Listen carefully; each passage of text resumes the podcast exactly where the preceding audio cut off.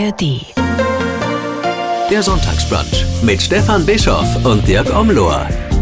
Ein Podcast von MDR Sachsen. Ich brauche gerade noch was zu trinken. Ich habe jetzt ein ganz trockener. Sie haben kein Bier mit. genau. Ich dachte, Sie haben immer das Handbier dabei. Ja, um die Uhrzeit morgens nicht. Also, Das ist doch Frühschoppenzeit. ja, wer es mag, wer es mag, dann. Sie sind nicht der Frühschoppentyp. Nee, eigentlich nicht. Der Rausch am Morgen ist nicht so Ihr Ding. Nee. Ich hab's lieber, wenn es dunkel ist raus. Ach, damit es niemand sieht, oder wie? Da, da fühle ich mich besser. Wenn wir jetzt noch nicht anfangen können, weil Sie noch auf Ihr Wasser warten, dann kann ich ja schon mal sagen, dass man auch diesen nüchternen Sonntagsbrunch wie immer in der ARD Audiothek finden kann. Mein Getränk ist schon die ganze Zeit hier. Das ist. Ach so. Wir Ne- können, wir können anfangen. Dann können wir anfangen. Na, dann fangen wir doch an. Was für eine Kombination. Zu Gast heute ein studierter Braumeister, Bierkenner. Als Rudi Lauer, Magier, Entertainer, Comedian und ein Auskenner sowie Autor in Sachen Liebe ist er auch noch. Spannende Kombination, finde ich, oder? All das ist Dirk Omlohr, mit dem wir heute den Vormittag verbringen können, wie das alles zusammen und in ein Leben passt und vor allem mit welchen Erkenntnissen das zusammenpasst. Das wird spannend. Herzlich willkommen, Dirk Omlohr. Ja, schönen guten Morgen. Vielen Dank für die Einladung. Freue mich sehr. Ja, habe ich alles in meiner Liste gehabt, was Ihnen wichtig ist und zu Ihnen gehört? Würde ich, würde ich so sagen. Ja, es ist, es ist fast schon zu viel. Ich bin immer wieder erschrocken, was, was da alles mir zugeschrieben wird. Aber ja, das sind, das sind doch die drei wichtigsten Themen, über die wir heute auch sprechen müssen. Genau. Nein, ab, Dann, dann kann es losgehen. Wir sehen uns nicht, das sage ich mal vorneweg. Wir hören uns nur, weil ich so ein bisschen verrotzt bin. Äh, Sie sitzen gemütlich in Frankfurt im Studio. Ich hoffe, Sie sitzen gemütlich im Studio. Geht's Ihnen gut da? Ich sitze gemütlich, bin gut betreut, äh, man kümmert sich um mich, äh, alles hervorragend. Herrlich. Die hessische Gemütlichkeit. Kann man das sagen? Gibt's hessische Gemütlichkeit? Glaube ich schon, ja. Glaube ich schon. Jedenfalls Gastfreundschaft. Absolut. Frankfurt war der beste Platz, weil Sie in der Pfalz wohnen, feinste Weingegend. Aufgewachsen sind Sie neben einer Brauerei im Saarland, habe ich gelesen. Wie fremd fühlen Sie sich jetzt da in Hessen, in der Weingegend, bei den Weintrinkern im Exil? Also in der, in der Südpfalz sind die Menschen sehr, sehr herzlich und äh, genau so haben sie mich auch aufgenommen. Jetzt wohne ich schon seit 20 Jahren dort, bin quasi schon fast assimiliert, äh, wobei ich äh, nach wie vor Wein sehr gerne mal zum Essen trinke, aber doch beim Bier geblieben bin. Ähm, aber ich fühle mich sehr wohl dort. Ich fühle mich dort wirklich heimisch. Meine Heimat ist aber nach wie vor das Saarland. Hm, Für meine sächsisch geprägten Ohren hören sich der pfälzische und der saarländische, saarländische Dialekt sowieso ähnlich an, was aber sicher für Menschen wie Sie kompletter Unsinn ist. In, in der Tat, also es ist ein großer Unterschied. Und, äh, Ich ahnte es. Äh, aber aber für, für Menschen, die weiter weg wohnen, hört sich auch Hessisch so ähnlich an. Also Ja, ja, ja. die Unterschiede sind schon groß. Und im Saarland, vielleicht der größte Unterschied ist, dass man im Saarland zu seiner Frau oder zu dem weiblichen Es sagt. Das ist äh, sehr befremdlich für alle anderen, aber Ja. das ist bei uns so. Meine Frau Es und dann kommt der Name. Ne? Ja, es, äh, Genau. Ja, das ist, das ist wirklich befremdlich und äh, ich habe ja jetzt Bühnenprogramme von Ihnen gesehen und äh, da habe ich gedacht, naja, so ein bisschen mit der Grammatik haben Sie es auch da im Saarland. Ja, das ist auch äh, sehr gut, weil Sie sagen auch im Saarland, äh, der hat gesitzt, also gesitzt oder ich äh, han was mitgebrungen, also ich habe was mitgebracht, mitgebrungen. Das ist schon ein ganz eigener Stil. Ja. Ja, und ich habe immer versucht äh, zu, äh, als Rudi Lauer auf der Bühne haben Sie immer eine Mütze auf, eine Schiebermütze. Ja. Und ich habe immer versucht zu verstehen, wie Sie diese Mütze nennen. Ich habe es nicht verstanden. Wie heißt diese Schiebermütze auf Saarländisch? Das ist die Batschkap. Die Batschkap. Batschkap sagt man dazu. Ne? Ja, das ist so. Ist jetzt nicht sehr sexy, aber ja. Ähm, Rudi Lauer trägt Batschkap. Auf der Bühne ist Dirk Omlohr Rudi Lauer. Da sprechen sie saarländisch. Der Rudi ist Taxifahrer. Der sehnt sich so ein bisschen nach den sogenannten guten alten Zeiten. Und der kann zaubern, na klar. Lauert da immer auch so ein bisschen die Gefahr, vom einen in den anderen Dialekt zu rutschen, wenn wir jetzt gerade schon mal dabei sind? Von, äh, Vom, ja, vom Hessischen ins äh, Saarländische oder äh, sprechen Sie sonst gar kein hessisches, keinen hessischen Dialekt? Ich, äh, ich, vers, ich vers, also ich bin schon so ein wenig äh, in diesen Dialekt reingerutscht durch meine Frau, die ist auch Pfälzerin. Aber ähm, Ich versuche zu Hause möglichst wenig Dialekt zu sprechen und die Figur spricht Dialekt, wobei ich mir die Texte ja schreibe und mich dann auch immer wieder äh, rückbesinnen muss, was immer hilft, ist ein regelmäßiger Besuch im Saarland äh, bei Verwandten, weil da hm. kommen sie wieder ins Training rein. Ne? Ja, ja, ja, Was assoziieren Sie, was äh, assoziiert, assoziiert Ihr Publikum mit diesem Dialekt? Das ist ja eine bewusste Entscheidung gewesen, dieser Bühnenfigur so einen Dialekt zu geben. Sie hätten den ja auch, was weiß ich, bayerisch oder sächsisch sprechen lassen können. Naja gut, diese Dialekte beherrsche ich eben nicht. Äh, mit, mit Saarländisch bin ich aufgewachsen und so ein Dialekt äh, ist sicherlich, macht die Figur doch etwas näher. Also der ist dann doch mhm.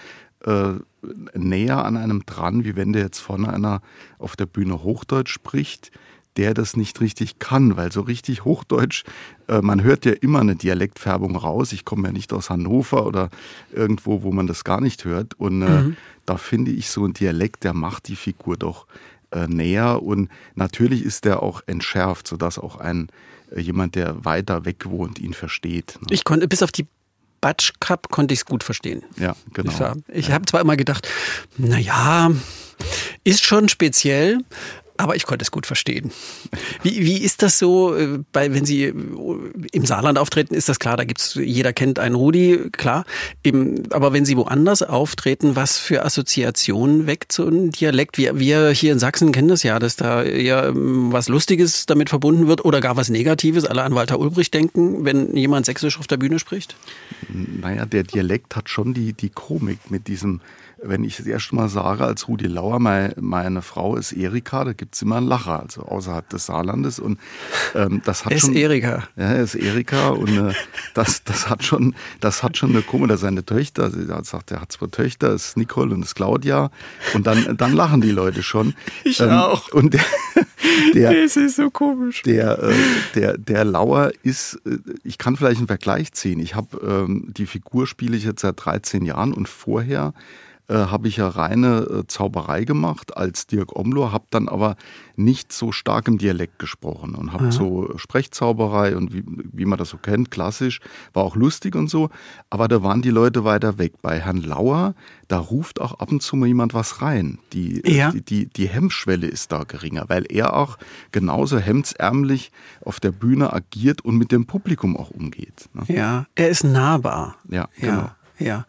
Im, es gibt ja drei große Themen, die wir mit Ihnen besprechen müssen. Also einerseits das Bier, die Getränke, daran hängt auch unsere Rätselfrage heute. Wir müssen über Rudi Lauer, über Magie, über Entertainment reden und wir müssen über die Liebe reden und das Online-Dating, weil das ist ja auch, äh, Sie haben ein frisches Buch geschrieben, ein Hamster gegen Einsamkeit, mein irrer Trip beim Online-Dating, ein, eine Geschichte, mit vielen Geschichten, die ich alle gar nicht glauben wollte, die aber doch wohl offenkundig wahr sind. Womit wollen wir anfangen? Was steht bei Ihrem Ranking jetzt gerade ganz oben?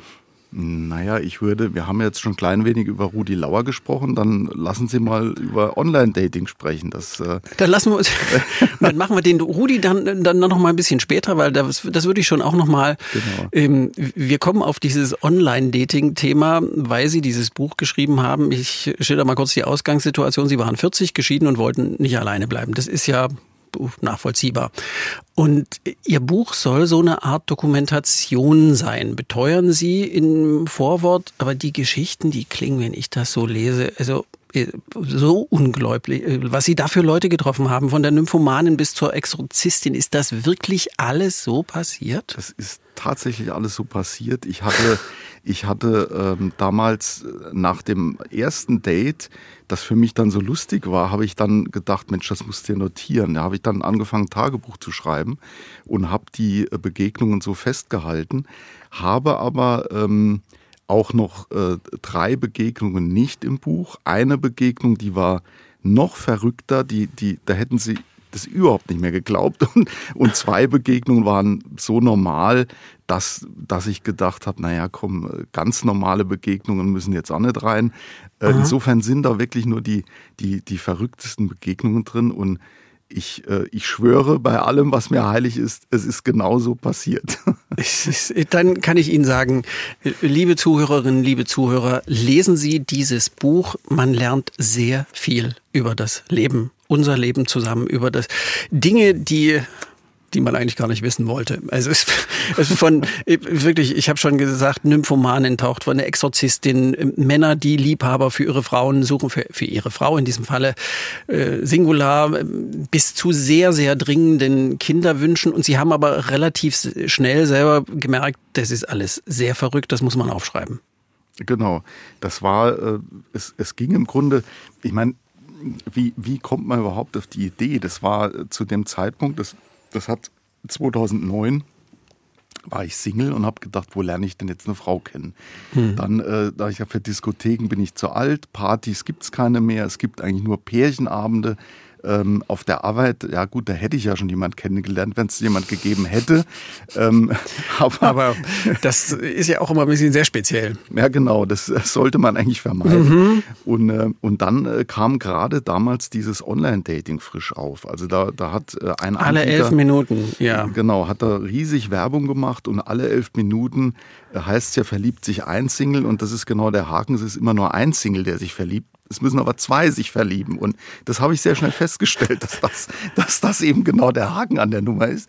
Und, und dann habe ich das äh, angefangen und hatte wirklich, äh, das erste Date war schon so verrückt, das war aber dann mein Fehler gewesen, ähm, dass ich gedacht habe, das muss ich mal aufschreiben. Das, das irgendwann mache ich vielleicht mal was draus. Und mhm. jetzt lag das aber über zehn Jahre und, und ich habe dann nie Zeit gehabt, an ein Buchprojekt ranzugehen, weil ein Buch, das kostet doch äh, intensive Zeit. Man braucht lange, lange Blöcke, wo man auch schreiben kann. Ja. Und dann kam die Pandemie und dann saß ich zu Hause, ja gut, was, äh, was, was macht man da den ganzen Tag? Dann kam der Lockdown und dann hatte ich Zeit. Und dann habe ich es geschrieben. Und als ich dann äh, geschrieben hatte, hat meine Frau das auch zum ersten Mal gelesen. Und naja, die also, man kann auch jetzt mal, wir können auch einfach schon mal sagen, es gibt ein Happy End. Ja, es, es, gibt, es, gibt ein, es gibt eine Frau, die auch schon längere Zeit da ist, mit der sie offenkundig ganz zufrieden sind und ja. sie mit ihnen auch, sonst hätte sie ja auch wieder rausgeschmissen.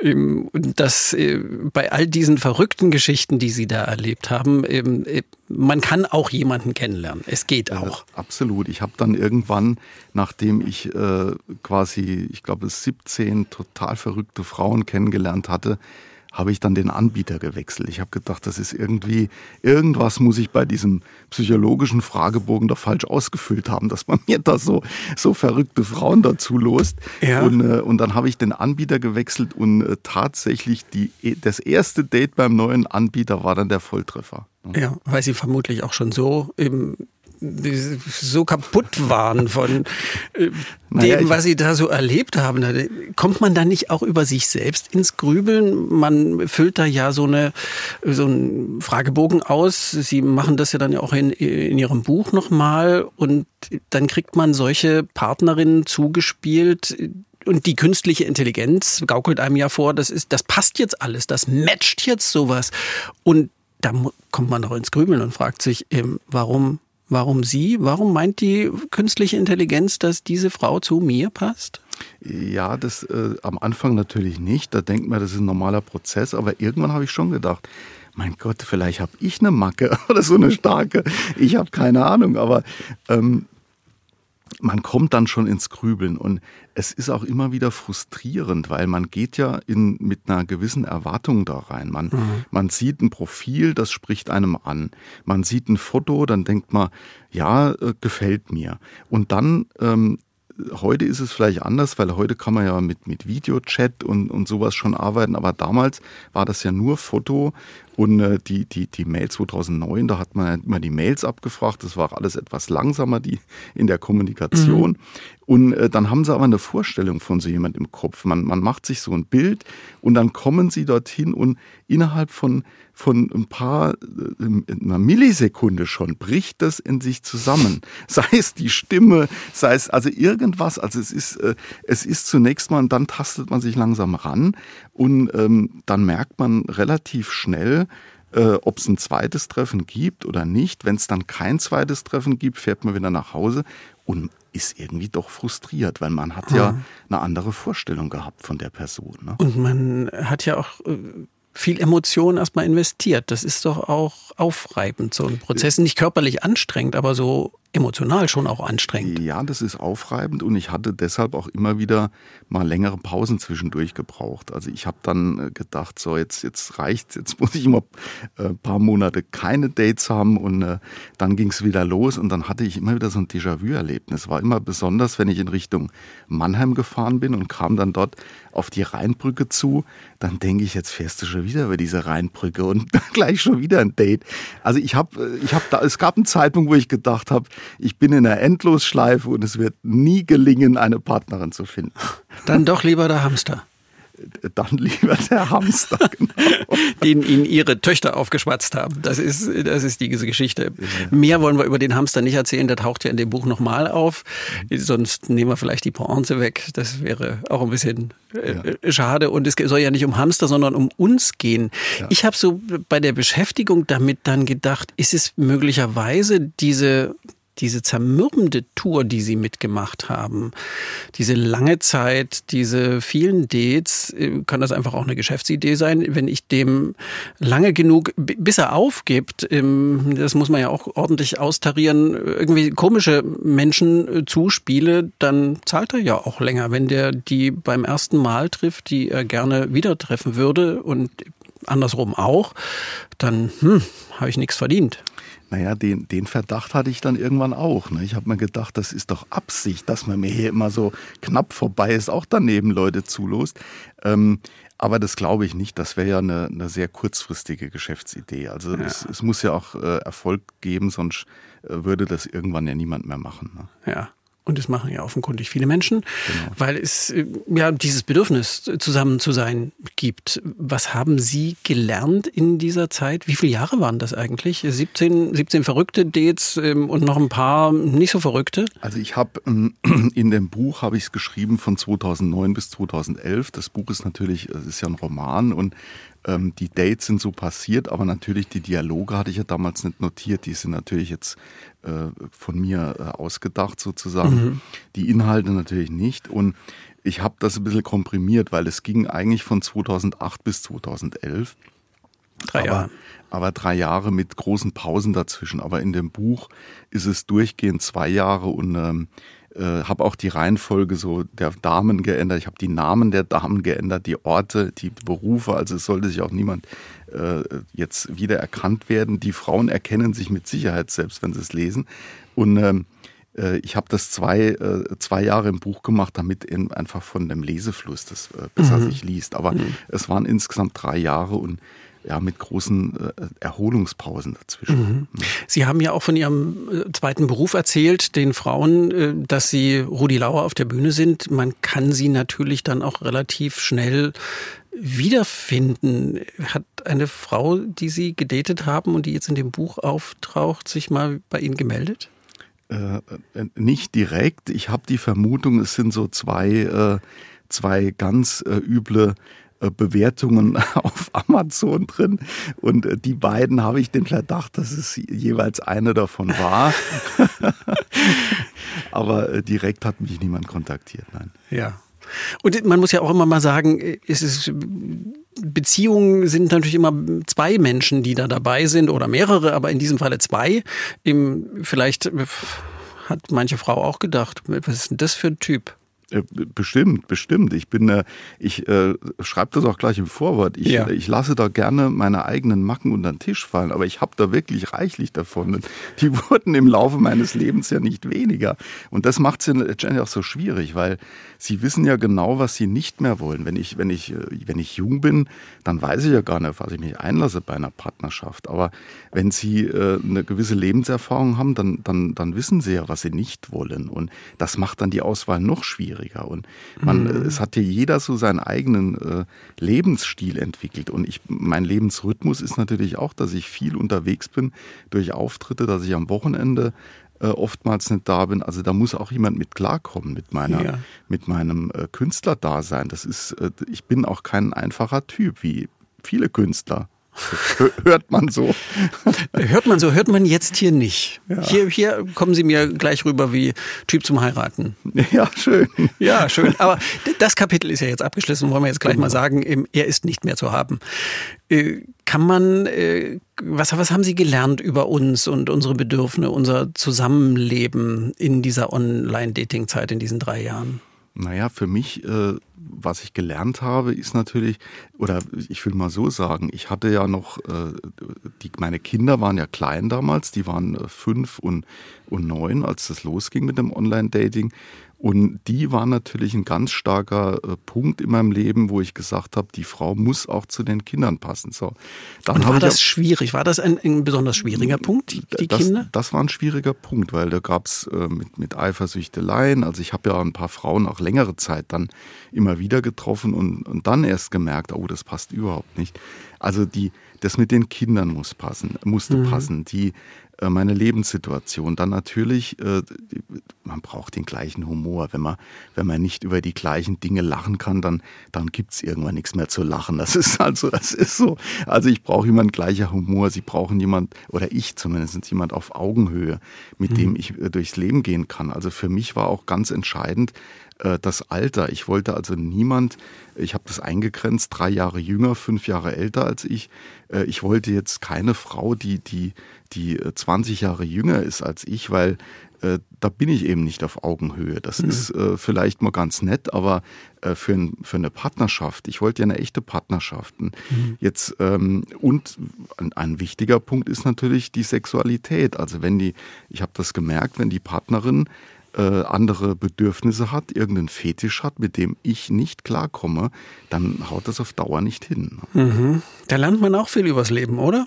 Absolut. Und wenn sie, wenn sie jünger sind, dann haben sie ja gar keine Ahnung. Und die Frauen sind heute auch so, die sagen ihnen das auch direkt, was sie für Bedürfnisse haben. Das ist ja gut das so, ja schön. Wie, wenn, wie wenn jemand durchs Leben geht und die ganze Zeit das unterdrückt oder so. Aber es muss dann halt auch passen gegenseitig. Ne? Ah.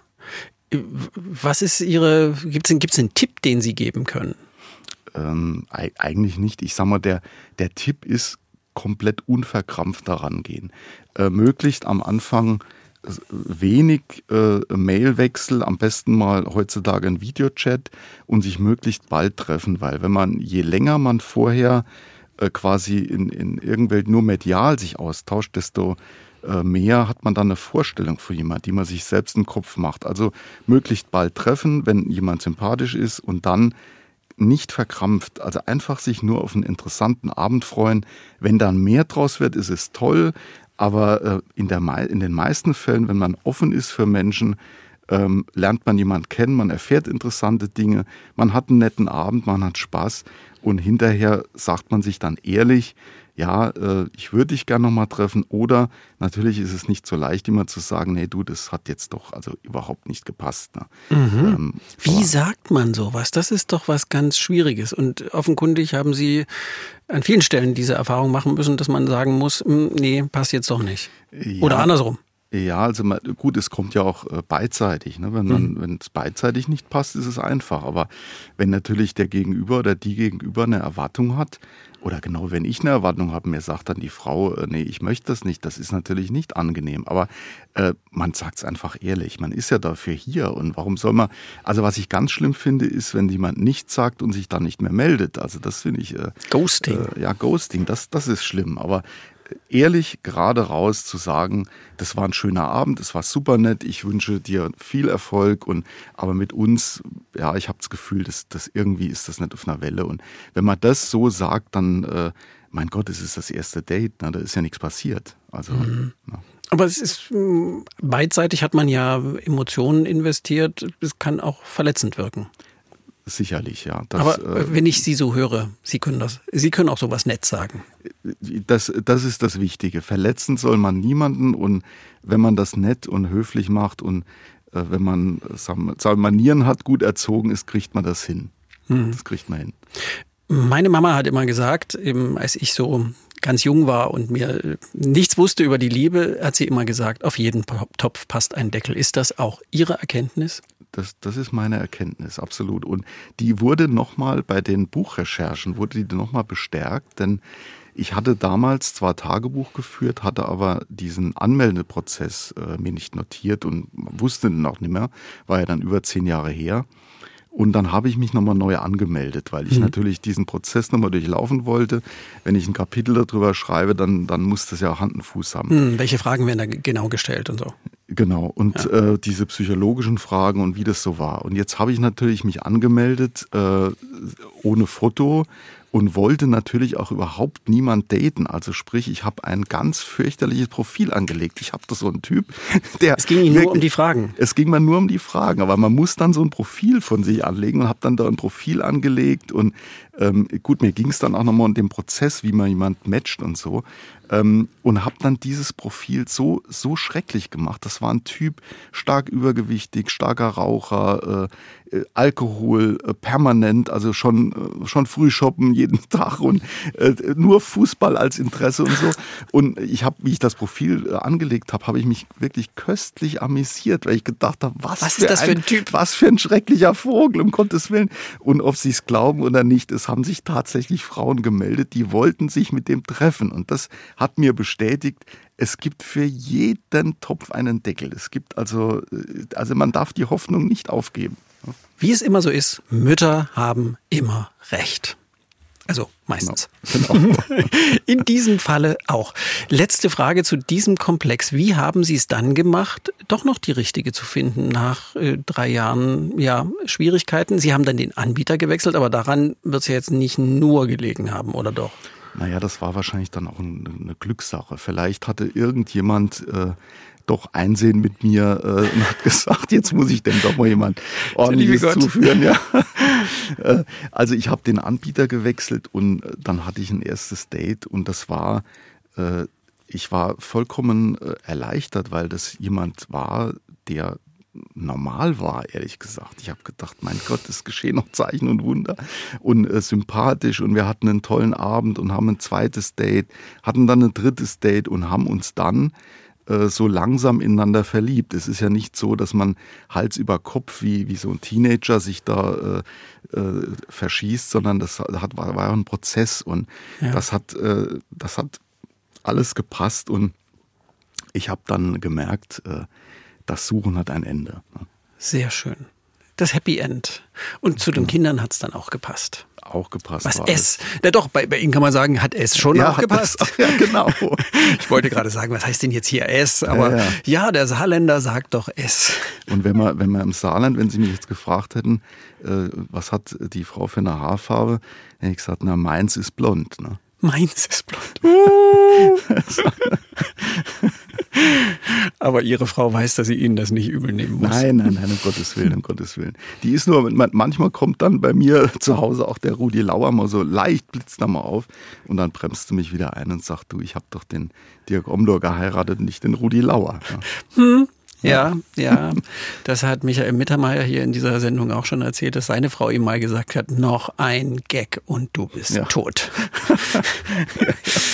So, so ist das. Dann machen wir dir auf dieses Thema jetzt einen Deckel, sozusagen. Mhm. Okay, alles, ist alles gesagt, der Rest steht dann im Buch drin. Ein Hamster gegen Einsamkeit, mein irrer Trip beim Online-Dating von Dirk Omlor. Womit wollen wir weitermachen? Beste Frühschoppenzeit? Ja, genau. Frühschoppen machen wir. Frühschoppen, ist das, äh, wann ist die beste Zeit fürs erste Bier am Tag? Naja, ich, ich habe immer das Motto, kein Bier vor vier. Ne? Also Ach so. ich, bin, ich bin jetzt nicht so der Frühschoppentyp, wobei ich sagen muss, wenn, als ich in Bayern gelebt habe, ähm, da gab es natürlich schon immer so ein Weißwurstfrühstück und da gab es ein Frühschoppen. Man darf sich dann eben den restlichen Tag nichts mehr vornehmen, zumindest ich nicht. Für mich ist dann der Tag sozusagen gelaufen. Ich kann dann mich noch aufs Sofa legen und äh, dann, dann war es das aber. Deshalb ist, bin ich nicht so der Frühschoppentyp. Aber man könnte doch auch ein alkoholfreies trinken. Das ist aber dann kein richtiger Frühschoppen, ne? muss man ja sagen. okay, ist überhaupt meine Wahrnehmung richtig, dass der Frühschoppen eher so eine aussterbende Kultur ist? Hm, Glaube ich schon, ja, weil es ist heute, jeder braucht einen Führerschein, die, äh, die, die Dorfwirtschaften werden immer weniger. Also das hat sich ja doch auch sehr im, im ländlichen Raum abgespielt. Ähm, nee, mein Vater in der Stadt ja? ging auch zum Frühschoppen. Das war für mich als, als Junge war das für mich als, als, als ganz große Geheimnis. Da saßen vier Männer um einen Tisch Sonntagvormittag und tranken Bier am Vormittag und ich durfte dann auch mal mit. Also das war äh, was viel Großartigeres gab es in meiner Perspektive überhaupt nicht.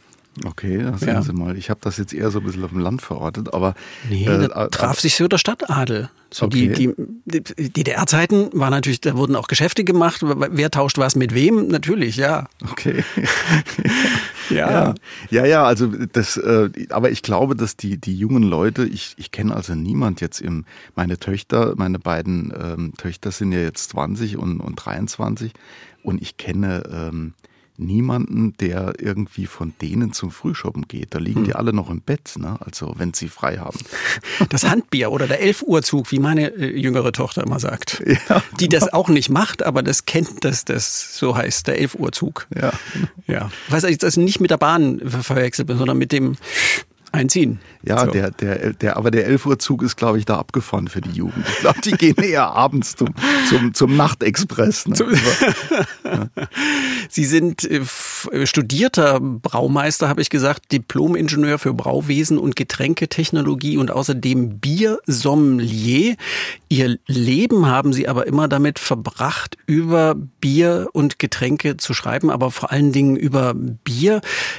Was ist ein Getränkejournalist? Worüber und für wen schreiben Sie da genau? Naja, also äh, das kam, ähm, ich wurde am Ende meines Studiums wurde ich angesprochen von so einem, von einem Fachverlag. Die haben also äh, Fachzeitschriften gemacht über Brautechnik. Und mhm. da bin ich überhaupt zum Journalismus gekommen. Da habe ich dann angefangen dort, war dann dort äh, verantwortlich für, für einen Titel, wo es um, um die Brauindustrie quasi geht, um die Technik. Und ähm, bin dann aber schnell gewechselt eher in Richtung Vertrieb und Marketing und war dann bei einem Fachverlag. Äh, man schreibt quasi für die Branche, für Marketing, Vertriebsleute. Das sind dann eher so Wirtschaftsthemen. Wie hat sich die Brauerei XY entwickelt? Jahresbilanzen. Also man schreibt weniger über das Produkt. Jetzt muss mhm. ich dazu sagen, wir hatten einen Titel dann später entwickelt für Endverbraucher, der hieß, das war so ein Kraftbiermagazin. Da ging es um die Produkte, aber eigentlich auch mehr um die Menschen dahinter. Ne? Das waren hm. Porträts hm. über die Macher hm. und, ähm, und die Geschichten dazu, wie aus einem Garagenbräu dann plötzlich eine, eine Brauerei wurde und aus dem Hobbybrauer was Größeres und Gastronomie und so. Aber ähm, ein Fachjournalist schreibt eben für die für die äh, Menschen, die sich in dieser Branche beruflich bewegen. Und einen Mehrwert kriegen die natürlich durch Informationen, äh, was sind die neuesten Trends, was äh, macht der dort, man interessiert sich für Menschen, da wurde ein neuer Geschäftsführer eingestellt, hier wurde einer entlassen, diese ganzen Themen, mhm. Interviews, Hintergründe, genau. Klassisches journalistisches Geschäft. Jetzt machen genau. Sie das online, selbstständig. Sie haben eine eigene Getränkezeitschrift mit einer Kollegin. Verstehen Sie sich da so als Hüter der deutschen Brautradition? Nein, als Hüter nicht. Ich bin, ich begleite die Braubranche seit äh, 25 Jahren als Journalist und fühle mich als äh, Beobachter mit freundschaftlichen Banden in die Branche hinein. So mhm. würde ich sagen. Ja. Mhm. Bier ist ja auch ein ganz wichtiger Wirtschaftszweig. Das ist ja, das klingt jetzt erstmal so nett, der schreibt über Bier. Äh, da kann man sich doch auch Feinde machen. Das Reinheitsgebot ist 500 Jahre alt, da wird sehr viel Geld damit verdient. Sie müssen da aber 20 Jahre lang immer wieder Themen rausholen. Ja, aber die, die Themen entstehen ja quasi in der Branche. Es passiert ja ständig was. Und ähm, also Feinde macht man sich jetzt nicht, weil ich bin ja nicht gegen Bier ne? und ich mhm. bin ja auch nicht gegen die Getränkebranche. Ähm, ich, ich beobachte das ja und versuche natürlich auch äh, neutral zu sein und eine Berichterstattung in alle Richtungen offen zu halten, info zu informieren eben. Und äh, das macht sehr viel Spaß und hat natürlich nichts mit Feindschaft zu tun. Im Gegenteil, es sind, es sind ja viele Freundschaften entstanden in Brauereien und die, äh, die Brauer unter sich, egal wenn sie in eine Brauerei kommen, kommen in die Technik und sie sagen dann, sie sind selbst Brauer. Ja, dann, dann äh, wird es gemütlich. Ne? Und wird da auch ein Bier dabei getrunken? Dann wird auch ein Bier dabei getrunken, ja. Weil das findet ja dann nicht früh um elf statt, oder? Genau, genau, genau. Vormittag. Was macht denn ein Bier zu Bier? Also ich muss, muss dazu sagen, ich bin weder Bierkenner noch äh, üppiger Trinker. Ich bin da, irgendwie bin ich nie wirklich rangekommen. Aber immer wenn man mich mal versucht, mit Getränken, die Bier heißen, zu überzeugen, äh, dann schmeckt mir vieles von dem, was mir dann angeboten wird, so nach Limo eher, als nach Bier, weil was weiß ich was, was da drin ist. Naja, das kommt, ich, äh, vielleicht hat man ihnen auch Limo angeboten. Nein, Nein. irgendwelche also, modernen Biere mit, mit süßlich Dingsbums und süßlich ja, diesem ist, äh, und.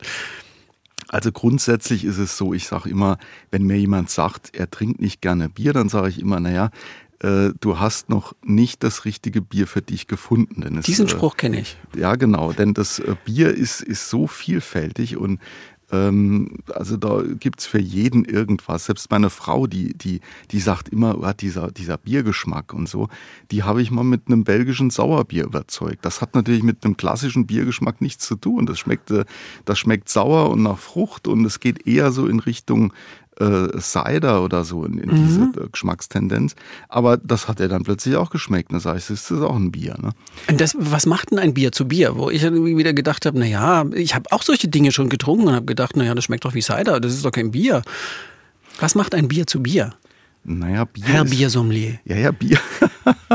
Bier, Bier ist eben, äh, man muss es sagen, Bier ist eine, eine vergorene ähm, Maische, die aus Malz äh, gewonnen wird, also eine, eine Zuckerlösung aus Malzzucker, der wird vergoren und äh, dann ist es Bier.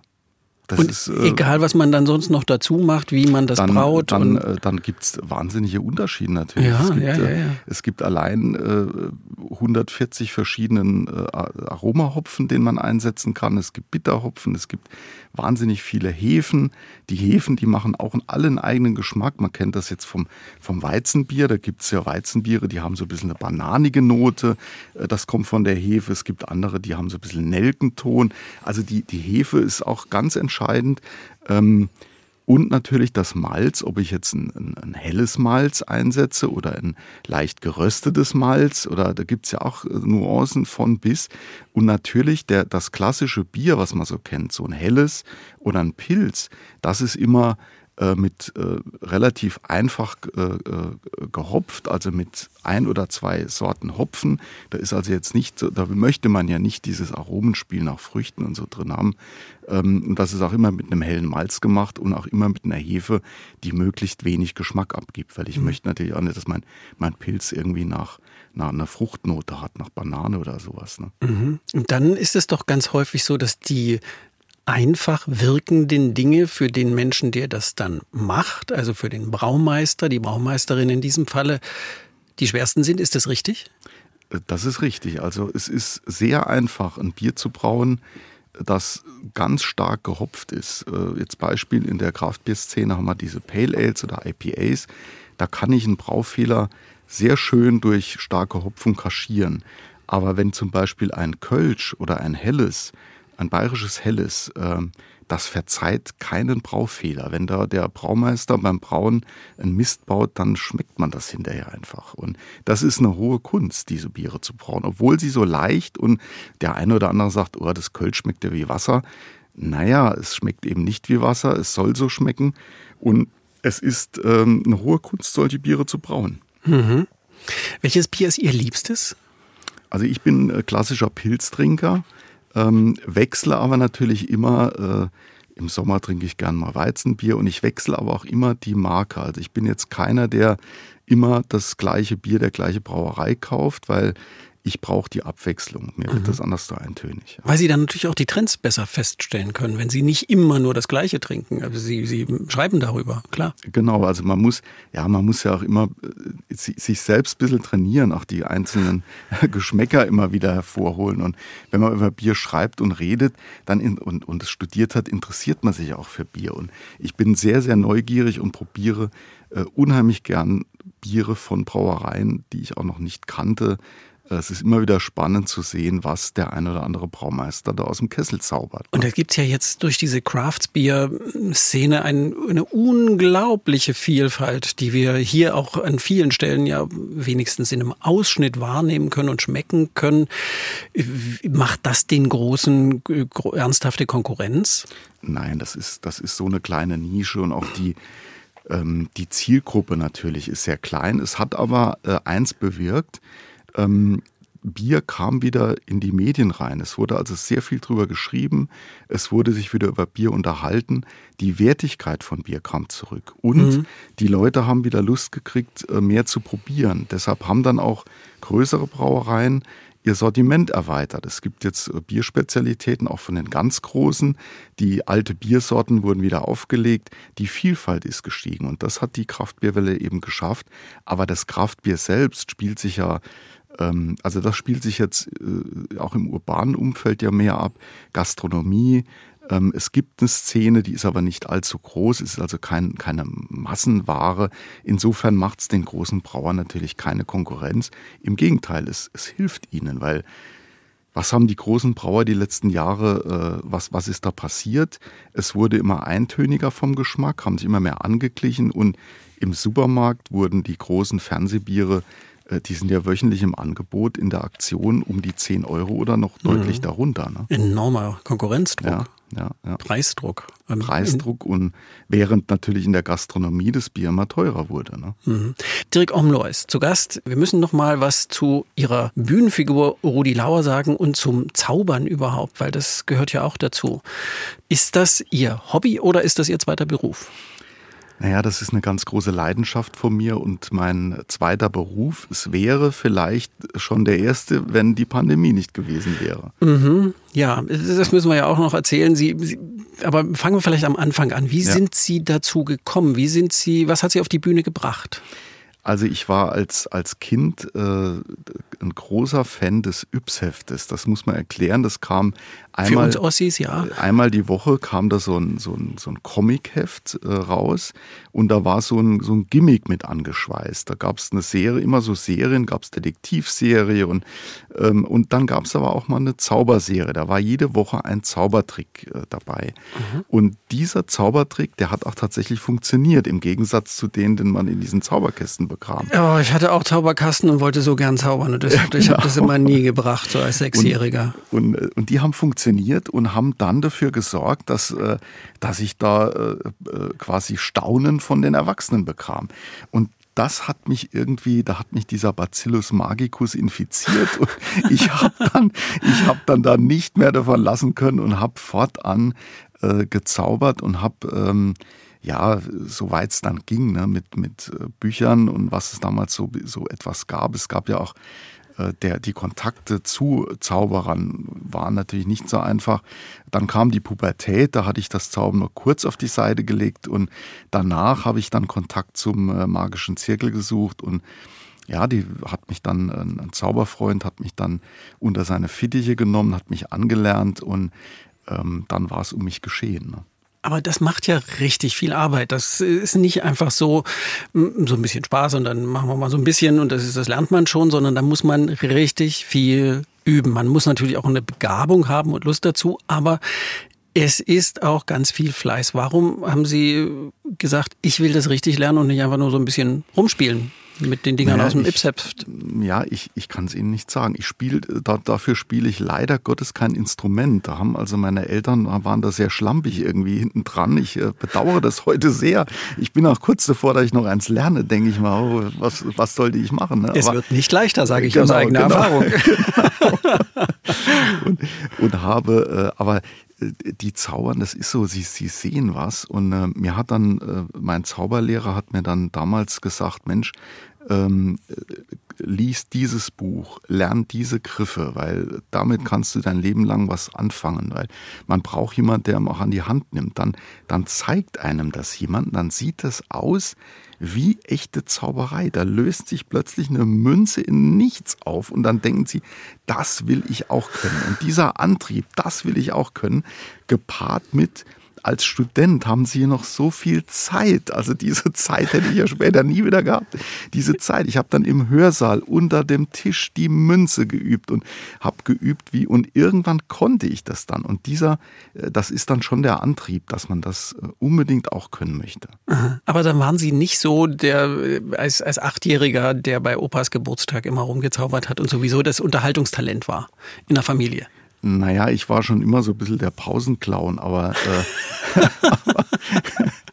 aber, aber, rumgezaubert habe ich dann später, klar. Ähm, ich habe dann immer mal so ein bisschen was gezeigt, aber äh, und mein Opa, der war natürlich immer äh, sehr begeistert. Mein Opa, der konnte selbst zwei, drei Kartentricks Aha. und die hat er mir gezeigt und beigebracht und da erzähle ich heute manchmal noch davon, was er so gemacht hat. Das hat mich auch fasziniert ähm, der hatte so ein bisschen den Schelm im Nacken. Vielleicht habe ich das von ihm.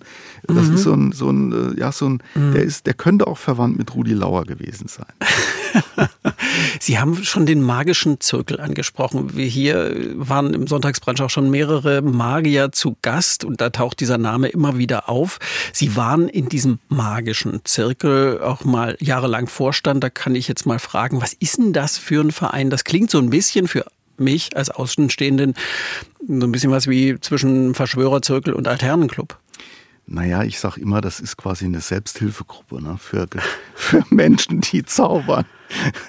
Nein, es ist eine, eine Vereinigung äh, von äh, Gleichgesinnten, von Zauberern und der Verein hat sich auf die Fahnen geschrieben, äh, die Förderung und Pflege der Zauberkunst. Und ähm, Sie müssen sich ja vorstellen, äh, sie, sie, sie zaubern, aber das Zaubern ist ja für sie nicht magisch, die sie es selbst machen.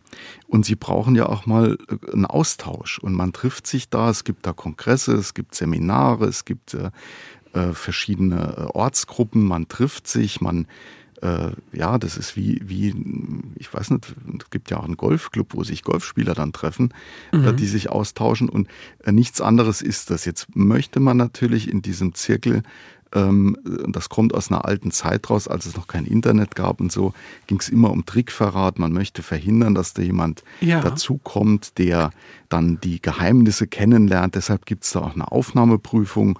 Und man muss da schon äh, Theorie und Praxis üben und um dann da reinzukommen, legt man diese Prüfung ab und ist dann irgendwann Mitglied. Ja. Und ist ja dann auch zur Verschwiegenheit verpflichtet, wenn ich es richtig verstehe. Genau, genau. Das, das gehört doch zum Kodex, nichts das, verraten. Das steht in der Satzung drin und wird dann auch mit Vereinsstrafen belegt bis zum Ausschluss aus dem Verein. Und das ist aber, ja, ich, ich sag mal, das, da wird schwer drüber diskutiert, ab wann ist es, was darf man verraten. Wenn Sie jetzt sehen, ich wäre, ich selbst wäre nie Zauberer geworden, wenn nicht irgendjemand im Yps-Heft Tricks verraten hätte. Wie, mhm. äh, da hätte ich ja nie Kontakt gekriegt. Also eine gewisse eine gewisse Toleranz äh, muss da schon sein. Da, und das ist natürlich heute, wenn, wenn Sie im Internet, im, im Internet, YouTube, genau. da wird ja erklärt, ja. was äh, auf Teufel komm raus. Aber ich sage immer, wenn es nicht interessiert, der, der, der, wen, wen, interessiert das? Also das wird im Grunde äh, überwiegend auch von älteren Mitgliedern noch, noch sehr stark überbewertet, meiner Ansicht nach, äh, diskutiert. Und wir hatten damals, als ich im Vorstand war, vielleicht, warum bin ich in den Vorstand rein? Naja, ich habe immer so ein bisschen gemeckert und habe gedacht, Mensch, die, die könnten doch ein bisschen mehr, mehr Öffentlichkeitsarbeit machen, der Zirkel und so. Und dann äh, habe ich mich an die eigene Nase gefasst und habe gesagt, okay, äh, ich habe so viel von dem Verein schon gehabt, jetzt bringe ich mich ein, bin in diesen Vorstand rein, äh, habe mich, hab mich da zur Wahl gestellt, wurde dann gewählt, habe das zwei Amtsperioden gemacht und habe aber festgestellt, das ist doch sehr bürokratisch und technisch. Man, ja. Der Verein hat 3000 Mitglieder und man trifft sich dann zur Vorstandssitzung und dann ist der Antrag XY, dann kommt wieder ein Mitglied, der sagt, der hat äh, gegen die Satzung verstoßen, ich fordere eine Vereinsstrafe und dann sitzen sie da tagelang rum und, und diskutieren bürokratisches und Zeug Laune. Da. Ja, genau. und dann habe ich das sechs Jahre gemacht, das war auch gut so, hat auch viel Spaß gemacht mit den Vorstandskollegen und ähm, jetzt bin ich wieder quasi normales Mitglied und genieße das und äh, freue mich immer. Es gibt monatlich eine, eine, Vereinszeitschrift, die kommt, die ist sehr, sehr informativ und unterhaltsam und man trifft sich mit Kollegen und äh, freue mich äh, meiner Mitgliedschaft. Ne? Ja, Sie sagen ja Kollegen, wir müssen hier, glaube ich, nicht gendern, weil das ist eine Männerdomäne. Warum ist das so? Mm, ja, weil es wahrscheinlich, weil es so technisch ist. Es gibt, es gibt schon Frauen, die zaubern, aber die überwiegende Zahl sind Männer. Ich, ich, ich mutmaße mal, weil es doch äh, diese Grifftechnik, dieses Ganze ist ist doch äh, sehr technisch und in dem Alter, als ich das dann gemacht habe, da haben dann die Mädchen mit, mit Barbie-Puppen gespielt oder später haben sie ein Pferd, sind sie zu den Pferden gegangen und wir Zauberer, man muss dazu sagen, äh, also die allermeisten äh, haben doch so eine kleine Macke und können das durch die Zauberei kompensieren. Ne? Also Darf ich fragen, was Ihre Macke war? Ja, ich hatte, ich hatte, äh, das, das kann ich analysieren heute, ich hatte zu wenig Aufmerksamkeit äh, von, mhm. äh, von äh, meinem Vater und habe dann versucht, äh, Aufmerksamkeit zu bekommen. Das äh, ist so ein bisschen Küchenpsychologie, die ich da mit mir mache, aber so, mhm. so ist es tatsächlich gewesen. Und äh, es ist ja so, wenn Sie heute auf eine Bühne gehen, warum, warum steht jemand auf einer Bühne? Naja, er kriegt eben die direkte Aufmerksamkeit, Applaus, er kriegt, das ist diese Belohnung, dieses, mhm. was, was man da hat. Dieses wenn er es gut macht. Wenn er es nicht gut macht, dann, ähm, guckt er in 100 leere Augen oder 1000 ja, dann, leere Augen. Dann steht er aber auch nicht mehr lange auf der Bühne. Nee. ja, also es ist im Grunde, äh, ist es so, der Spaß, Leute zu unterhalten und gleichzeitig äh, Aufmerksamkeit zu bekommen. Das mhm. ist, glaube ich, der Schlüssel, der Antrieb für auf eine Bühne zu gehen. Was Sie, Dirk Omlor, als Rudi Lauer auf der Bühne machen, ist ja nicht nur so dieses klassische Zaubereiprogramm, à la David Copperfield, sondern es ist eine Kombination aus klassischer Comedy, Stand-up-Comedy und Zauberei. Wie sind Sie auf diese Verbindung gekommen? Das entstand, also ich habe schon immer, hm, die Zauberei war schon immer eigentlich Mittel zum Zweck ähm, ich habe schon immer das, die Devise gehabt, das Wichtigste ist der Unterhaltungswert. Also die, die Leute, wenn die zu einem Zauberer gehen, dann erwarten sie ja, dass sie verblüfft werden. Und dann, mhm. äh, wenn sie aber dann noch zusätzlich gut unterhalten werden, dann wird die Sache rund. Und ich habe äh, schon immer so in die Richtung gearbeitet, hatte dann aber vor äh, jetzt äh, 13 Jahren mit zwei Zauberkollegen ein Theaterstück geschrieben. Das hieß äh, Drei Zauberer und ein Todesfall. Und das war eine rabenschwarze Komödie. Und in diesem Dreierstück, da spielte ich einen äh, Kofferträger eines großen verstorbenen Zauberers und der hieß Rudi. Der hatte noch keinen Nachnamen. Und da kam das dann mit dem saarländischen Dialekt, weil der hat so ein bisschen die Rolle gehabt vom dummen August, sage ich mal, der aber trotzdem dem Publikum sympathisch war und äh, doch eigentlich schlauer als die anderen zwei. Ähm, und in dieser Rolle, die kam so gut an, dann habe ich die mal gespielt und dann kamen plötzlich Aufträge, ja, nein, sie wollen den, den Saarländer hier. Und dann habe ich gedacht, okay, das ist ja doch eine Alleinstellung. Und dann habe ich die Figur ausgebaut. Dann hat er noch einen Nachnamen gekriegt. Dann habe ich geguckt, wie kann der denn heißen? Im Saarland, was sind da häufige Namen? Naja, gut, äh, Becker ist natürlich der häufigste oder Müller, aber Heinz Becker ist schon vergeben von mhm. Gerd Dudenhöfer. Ähm, dann gibt es noch andere Namen, die haben sich nicht so geeignet. Da habe ich gedacht, na, Lauer, Rudi Lauer, das ist einfach und gut. Und jetzt äh, ist die Figur so entstanden und er ist jemand, der zwar ähm, die Leute wahnsinnig verblüfft. Also die, das kommt so von unten raus, weil man traut es ihm gar nicht zu. Er arbeitet auch mit Alltagsdingen und verblüfft, aber er, für ihn selbst ist es ganz normal. Also er, er unterspielt es dann immer so, ne? so nach dem Motto, dass, so, warum klatschen Sie? Es war da jetzt nichts Besonderes. Ne? Also, ja. Und er hat ähm, die Batsch Cup auf die Batschkap auf und Programm besteht zu, sagen wir, 70 Prozent aus Zauberei, die aber auch Comedy-Zauberei natürlich ist, und 30 Prozent äh, Comedy-Anteil. Ja. Aha, aha. Wie weit ist Dirk Lauer, äh, Dirk Lauer, ja, prima. Wie weit ist Rudi Lauer von Dirk Omlohr entfernt? Äh, ja, doch eine ganze Ecke, aber er ist so quasi die, er, er lebt diese Sehnsüchte aus, die ich auch manchmal habe. Also dieses äh, Nostalgische. Ich bin so ein Nostalgiker. Ich denke gern an die vergangenen Zeiten und, und denke mal, ach mein Gott, war das früher noch äh, ruhiger und einfacher. Und heute sehe ich dann die, die, die jungen Leute und meine Töchter und das Handy ohne, das ist ja quasi in, dritt, in dritter Hand angewachsen und da wird in einem, in, also der Alltag ist so schnell geworden. Und dem trauere ich manchmal hinterher und Herr Lauer kann das dann auch noch stärker und ausspielen auf der Bühne. Da steckt schon einiges drin von mir, doch. Aha. Was fehlte Ihnen, wenn Sie diesen Rudi Lauer und die Bühnenkarriere nicht hätten? sehr viel, dann wäre ich wahrscheinlich beim Psychiater jeden, jede Woche auf der Couch. Und hätten garantiert keine Frau gefunden. Ja, genau. Doch, das äh, merke ich, dass das. Ist, er hat mich jetzt ein bisschen überrascht, ehrlich gestanden, dass Sie, äh, Sie sind ja jünger als ich das bin und ähm, dass Sie auch so Geschichten von früher, als es noch ruhiger war, erzählen ja, ja. und dass das schön war. Ja, ja, absolut. Nein, das ist. Äh, Aber Taxi gefahren sind Sie nicht? Taxi gefahren bin ich nie, nein, nein, nein. Also nur als Fahrgast quasi. Rudi Lauer ist Taxifahrer, für alle, die es nicht wissen. Warum? Sie haben sich lange nicht getraut. Ist das die richtige Formulierung, äh, das zum Hauptberuf zu machen oder überhaupt zum Beruf zu machen? Ja, das hat, ähm, das hat damit zu tun, dass ich natürlich, ich hatte mein Studium abgeschlossen und dann bin ich erstmal, dann war meine äh, damalige Frau äh, gleich äh, schwanger und wir hatten dann äh, auch gleich die erste Tochter gekriegt, dann diese Verpflichtungen. Also ich war immer im Grunde äh, nicht mutig genug zu sagen, ich probiere das jetzt, gehe mit meinem Einkommen auf Null runter und fange das jetzt an. Mhm. Das hätte ich vielleicht gemacht, wenn ich 20 gewesen wäre, aber da hatte ich mich dann zu einem Studium entschlossen. Ich weiß es nicht. Zu der Zeit damals war auch die Zauberei die waren nicht so populär wie heute. Also heute ist das ja wieder ganz groß im Kommen.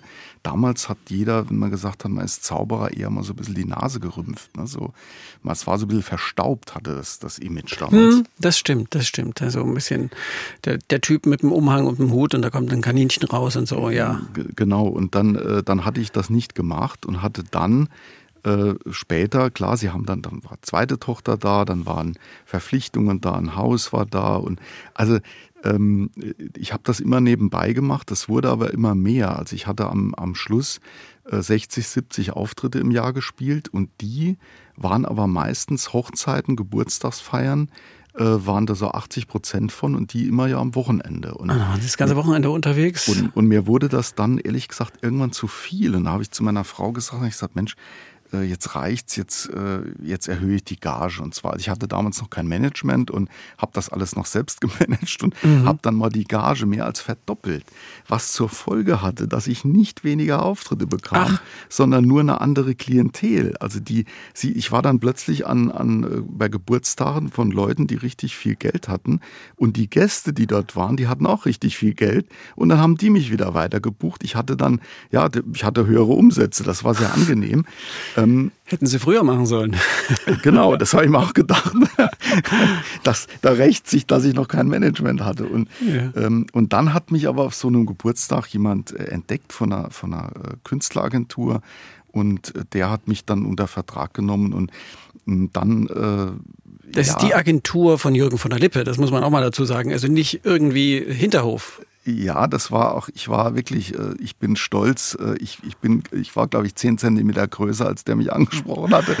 Und, und, äh, und war, also wirklich, das war für mich unglaublich. Und dann habe ich Jürgen von der Lippe dann kennengelernt und wir haben da zusammen einen, einen, Abend mal verbracht und es war für mich so komplett surreal, dass ich den, den ich nur aus dem Fernsehen kannte und, und immer sehr bewundert habe, plötzlich mit ihm da in einer Agentur bin und das gemacht habe und dann haben wir, dann war alles soweit vorbereitet. Dann, dann war, dann war ich auch so, dass ich gesagt habe, so jetzt will ich es aber wissen, jetzt äh, glaube ich dran. Und äh, wenn ich es jetzt nicht versuche, dann werde ich mir ja irgendwann in meinem Rentensessel, auf Deutsch gesagt, in den Arsch beißen. Warum hast du das nicht gemacht? Dann habe ich das gemacht, habe meinen Job gekündigt, habe mich deshalb selbstständig gemacht, um, um als Künstler eben freier äh, agieren zu können, weil ich war, ich war bei einem Verlag in einer verantwortlichen Position. Ich war dort äh, Chefredakteur, Chefredakteur ja. und äh, dann können sie dem Verleger nicht sagen, ach, ich bin jetzt nur zwei Tage in Hamburg und spiele dort mal ein Gastspiel und dann dort. Da sagt er irgendwann, sie wissen aber schon, dass sie noch für mich arbeiten. Und dann ähm, habe ich dort gekündigt, habe mich selbstständig gemacht. Dann war alles vorbereitet. Wir hatten dann äh, tolle Fotos, wir hatten Plakat, wir haben alles entwickelt. Es gab den ersten Fernsehauftritt und dann kam die Pandemie. Das war natürlich, äh, ja. das war ganz, ganz Das habe ich auch gelesen und habe dann gedacht, boah, das waren, muss sie doch un, unglaublich angefochten haben. Ja, ich habe gedacht, das darf ja nicht wahr sein. Jetzt mache ich mich einmal da, jetzt mache ich mich auf den Weg und dann, dann kommt das. Und dann, dann schreibe ich in der Pandemie ein Buch und was passiert dann? Plötzlich wird es Papier knapp. Die, es war, das Buch, ich wirklich, es war zeitweise gar nicht, gar, nicht, gar nicht zu drucken, weil es kein Papier gab. Ich habe gedacht, das darf jetzt das nächste, was nicht wahr sein darf. Ne? Und ja, das war, das war schon äh, so, so ein Schlag irgendwie Aber jetzt geht es ja wieder los und wir, wir arbeiten dran und ich bin guten Mutes, dass das jetzt äh, doch äh, ja. so wird, wie ich mir es immer erträumt habe. Ne? Ja, Ihr Buch über Ihre Erfahrung beim Online-Dating, ein Hamster gegen die Einsamkeit, das liest sich nicht wie ein dokumentarischer Bericht, darüber haben wir schon geredet, sondern das liest sich echt bühnenreif äh, an vielen Stellen. Wollen Sie daraus ein Programm machen?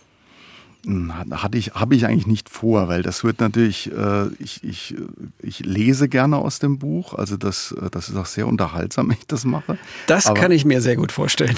Aber äh, als Ru der, zum Rudi Lauer würde das natürlich nicht passen. Nee, ähm, stimmt, der Rudi sucht keine Frau, weil der Rudi ist mit sich selbst zufrieden. Genau, genau. Was, was aber jetzt, was passiert ist, ich habe dann auch während der Pandemie, noch vor dem Buch, habe ich ein neues äh, Bühnenprogramm geschrieben und das äh, führe ich seit geraumer Zeit jetzt auch auf. Und das hat das Thema, dass Herr Lauer äh, während der Pandemie einen Online-Zauberkurs gemacht hat und äh, so bringt er die Zauberei nach vorne sozusagen und erzählt davon. Und das, äh, da wird quasi ein Teil der Pandemie noch mit verarbeitet in dem Programm. Aber aus dem Buchenprogramm, ja, zu Herr Lauer würde es schlecht passen. Ne? Stimmt. Zu dem passt eher der Hamster. Genau. Ohne ihnen zu nahe zu treten. Genau. Genau. Im Sie müssen jetzt nach Hause fahren, gleich. Die Sendung ist gleich rum. Wenn Sie diese Einschränkung, dass Sie, Sie sitzen in Frankfurt, weil wir zu, zusammengeschaltet sind, weil ich rotzig bin, nicht mental, sondern nur gesundheitlich. Sie müssen also Auto fahren. Wenn es diese Einschränkung nicht gäbe, was wäre jetzt das richtige Getränk für Sie nach so einem Vormittag, an dem ich Sie ausgequetscht habe? Jetzt würde ich gern ein frisch gezapftes äh, Pilz trinken. ah, gut. Ich habe jetzt gedacht, ähm, als ich äh, darüber nachdachte, äh, frage ich ihn das oder frage ich ihn das nicht? Was sagte der? Und da dachte ich, was mache ich, wenn der sagt, jetzt brauche ich einen Schnaps? Nein, nein. nein also Spirituosen trinke ich höchst selten, wenn man mich dazu zwingt aus irgendeinem Anlass. Aber nein, ich, jetzt so ein schönes Bier, das wäre richtig, ja. Dirk Omlohr ist zu Gast auf der Bühne. Sind Sie als zaubernder Entertainer Rudi Lauer, der saarländische Taxifahrer mit Schiebermütze, Batsch Cup. Sagen Sie nochmal so schön Batsch Cup, bitte. Batsch Cup. Ja. Batsch Cup. Ich noch ein bisschen Orm mit dabei. Beim Online-Dating haben Sie sicher auch viel über sich gelernt. Ist es schön, Dirk Omlohr zu sein? Es gibt nichts Schöneres für mich, als Dirk Omlohr zu sein. Ja, es ist schön. Ich äh, fühle mich ganz wohl und rings, ringsrum glücklich. Was für ein schönes Schlusswort. Ringsrum glücklich. Da haben wir, glaube ich, heute auch ein bisschen was davon gespürt. Von Dirk Omlor, dem Biersommelier, dem Online-Dater und als Rudi Lauer, Entertainer und Zauberer. Vielen Dank für diesen Vormittag. Vielen Dank für die Einladung. Und in diesem Sinne, Prost mit Wasser. Sie haben wahrscheinlich auch ein Wasser. Ich habe ein Wasser hier stehen, ja, ja. genau. Ich habe meine Tasse mit, ich sag's gar, gar nicht gerne, ja. lauwarmem Wasser. Ja, ja dann, dann Prost. dann Prost. Ich hoffe, Sie kriegen dann zu Hause ein frisch, na, ein frisch gezapftes kriegt man zu Hause ja eher selten ja, frisch gepresster Orangensaft vielleicht zu Hause, aber. zu Hause dürfen Sie kein Bier trinken oder was? Doch, natürlich, natürlich darf ich zu Hause Bier trinken, aber kein frisch gezapftes. Da, nee. äh, zu Hause gibt es Flaschenbier, ja klar. Ja. Ja. Sind Sie jemals auf die Idee gekommen, ein eigenes Bier zu machen? Es gibt ja so viele Menschen, die das nicht gelernt haben. Sie hatten ja die besten Voraussetzungen und man kann ja auch in der Garage Bier brauen. Äh, das ist richtig, aber ich habe, ich habe schon öfter Bier gebraut. Auch ein Freund von mir, der hat äh, eine kleine Hausbrauerei und dort brauen wir regelmäßig mal ein Bier. Und ähm, das genügt dann auch, weil zu Hause, das ist schon eine, eine sehr klebrige Sache. Dann müssen sie die Gärung, da muss die Temperatur stimmen. Also wenn das am Schluss ein Produkt werden soll, was sie trinken können, ohne davon, dass ihnen am nächsten Tag gleich der Schädel explodiert, dann muss das auch schon saubere Temperaturführung haben und weil ansonsten äh, entstehen so, so Fuselalkohole und die bereiten ja. äußerste Kopfschmerzen. Ja, aber Sie wissen doch, wie das geht. Ich weiß, wie das geht und ich weiß auch, wie, was das für eine Angelegenheit ist, damit das ordentlich ist. Also Ach so, hab, das ist, Sie, Sie wissen zu viel. Das ist das Abschreckende. Ja, daran. ich habe da zu wenig Platz. Also da müsste ich meiner Frau ihr, ihr äh, Hobby, ihr Bastelzimmer belegen und ich belege ja schon ein ganzes Zimmer mit Zauberei im Haus. Wenn ich jetzt noch anfangen würde, Bier zu brauen, ich weiß es nicht, ob ich dann nochmal auf Online-Partner suchen gehen müsste dann. Und wenn ich Ihr Buch richtig verstanden habe, wollen Sie das auf jeden Fall nicht. Genau, das möchte ich nicht mehr. Ich bin glücklich, so wie es ist. Ja, ja sehr, sehr viel Einblicke in die Wirklichkeit unseres Zusammenlebens mit ja. Dirk Omlor. Vielen Dank nochmal. Vielen Dank auch, ja. Kommen Sie gut nach Hause. Danke, dass wir es so machen konnten. Danke, super. Hat Spaß gemacht. Ja, mir auch. Und Spaß beim Hören macht immer auch unser Podcast Monis Menschen. Da lernt man Leute kennen. Bei uns in der ARD Audiothek. Der Sonntagsbrunch. Ein Podcast von MDR Sachsen.